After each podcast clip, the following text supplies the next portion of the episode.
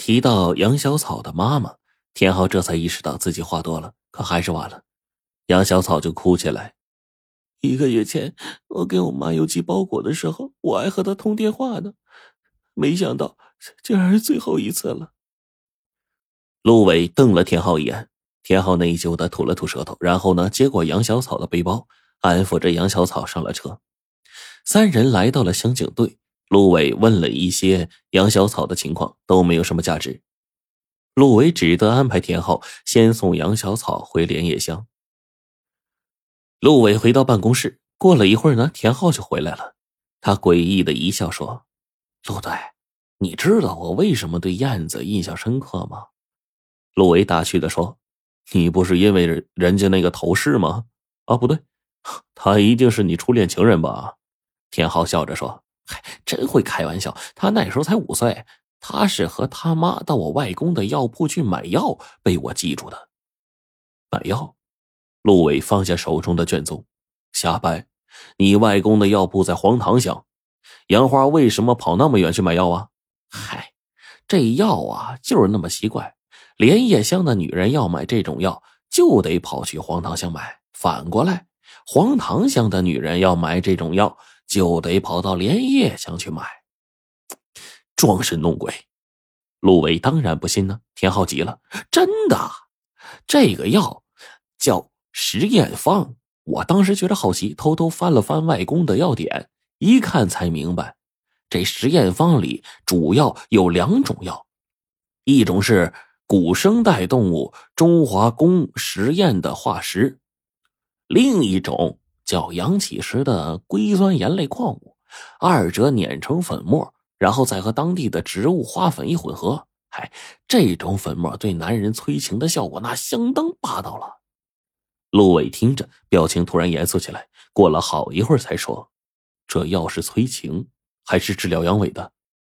主要是催情。哎，就是因为这个原因嘛。农村妇女害羞，怕被熟人知道，所以呢，他们一般都跑到外乡去买这种药。”陆伟听了，陷入了沉思。田浩就嬉笑着：“怎怎么，陆队，你也想买一副？”陆伟却不答话。田浩收了笑容，他明白陆伟已经陷入了思考，但是他搞不懂了，十五年前杨花买的一副药，能跟今天这案子有什么瓜葛呀？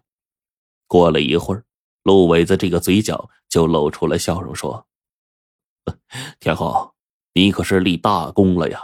啊，什么情况？”田浩有点丈二和尚摸不着头脑啊。陆伟就分析说：“从杨花买催情药来看。”董真对杨花是没有感情的，以至于杨花需要靠催情药来维持夫妻生活。整个案子中，我们都在调查董家和外界的恩怨纠葛，却忽略了他们家庭内部情感关系。说不定啊，这里面还真有名堂。咱们呢，就从二十年前查起。陆伟立马电话联系了县教育局，查到了董真当年在高中时的班主任刘老师的住处。刘老师住在横田乡。去横田乡呢，正好要路过莲叶乡。这次是陆伟开车，一路疾行，不多时便到达了莲叶乡。陆宇突然停住了脚步，他眼睛直勾勾的盯着车窗外不远处的一个妇女。田浩顺着陆伟看着方向看过去，哟呵，好靓的一个女人呐，穿着一身得体的邮政工作服，虽然人到中年，但是风韵不减。什么情况，陆队？我记得你好像也不好色呀，陆伟不说话，若有所思的，突然一拍脑门，叫道：“哎呦，我终于想起来在哪儿见过他了。”田浩就好奇的问：“他他他谁呀？”蝴蝶，她是我那个老同学周仁的妻子。上次呢，我没把她认出来，今天看她穿邮政的工作服，才想起来。陆伟笑着，正要重新启动车子呢，田浩却一把拦住了。脸上露出吃惊的神色，盯着车窗外的蝴蝶，很认真的说：“哎，我说陆队，这蝴蝶身上是不是有案子呀？”田浩就接着说：“哎，你想想，一辆警车开着开着，突然之间嘎一下停在路当中，这这这这里所有的老百姓都朝这边望过来，唯独那个美女便是瞟瞄都没瞄一眼，她肯定是看见了，只装作没看见。为什么要装啊？那就是有情况。”陆伟听着，哎，觉着有道理。再看那边的蝴蝶呢，只见他一溜烟的拐进了一个巷子。陆羽突然就想到了在周人家喝酒时的情景，的确从头到尾他都是怪怪的，但究竟怪在哪儿，自己也说不清。车子重新启动了，几经周折，两人终于找到了已经退休的刘老师。刘老师虽然已经退休多年，但是对董真仍然是印象深刻。在陆伟面前呢，他甚至用才华横溢来形容董真。刘老师还拿出当年缴获的董真写给初恋情人的几首情诗。陆伟拿过情诗一看，叹道：“好字，这字啊，写的是潇洒流畅、俊美飘逸啊。”陆伟读起其中的一首名为《恋蝶》的诗。今生不与蝶相伴，来世化蝶心不甘。若是蝶儿飞别处，木鱼青灯西湖畔。陆伟就赞叹道：“好一个风流倜傥啊！”但是他心里却在纳闷，真不敢相信这情诗是出自董真之手，还以为他就是一个木讷呆板、胸无点墨的庄稼汉呢。刘老师啊，就摇头叹息啊。命运弄人呐！陆伟就好奇的说：“刘老师，您还记得这诗中提到的蝶儿姑娘是谁吗？”刘老师说：“当年的小花啊，那女娃啊，长得那是天姿国色哦。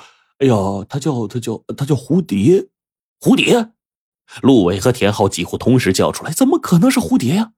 陆伟脑子里啊是敲锣打鼓一般。有很多事情似乎立马就能迎刃而解了，但此时他脑子却很乱。陆伟迫不及待的问刘老师说：“有毕业照吗？”“有，不过缺少了董真一个人啊，因为他当时退学了。”刘老师说着，从书桌上找出一本相册，翻开递给陆伟。陆伟看着照片，还真是蝴蝶。刘老师又递过来一叠纸。陆伟接过来，只见上面也是一首情诗。陆伟随便的捡了一首，道：“蝶儿美貌绝当代，天下无人配相爱。我愿沦为臭流氓，结得佳人归山寨。”陆伟就禁不住的点评起来：“哎呦，这首诗比起刚才的感觉差了不少啊。”刘老师呢，点着头说：“嘿，这是另外一个男生写给蝴蝶的。”啊啊，对，就这个，这个啊，就是照片中挨着蝴蝶这个男生。陆伟拿起相册，再仔细一看，失声叫道：“周周仁！”没错，那人正是陆伟警校的同学周仁。陆伟心里顿时七上八下的，他打心眼里不希望周仁卷进这个案子呀。在告别的时候，刘老师又提供了当年那个班的班长的地址。陆伟和田浩马不停蹄找到老班长。在老班长那里，他们得到更为重要的信息。当年在所有的追求者中，周仁最是一表人才，但是蝴蝶呢，却更倾心于才华出众的董真。而且就在董真退学的那个晚上，蝴蝶把第一次给了他。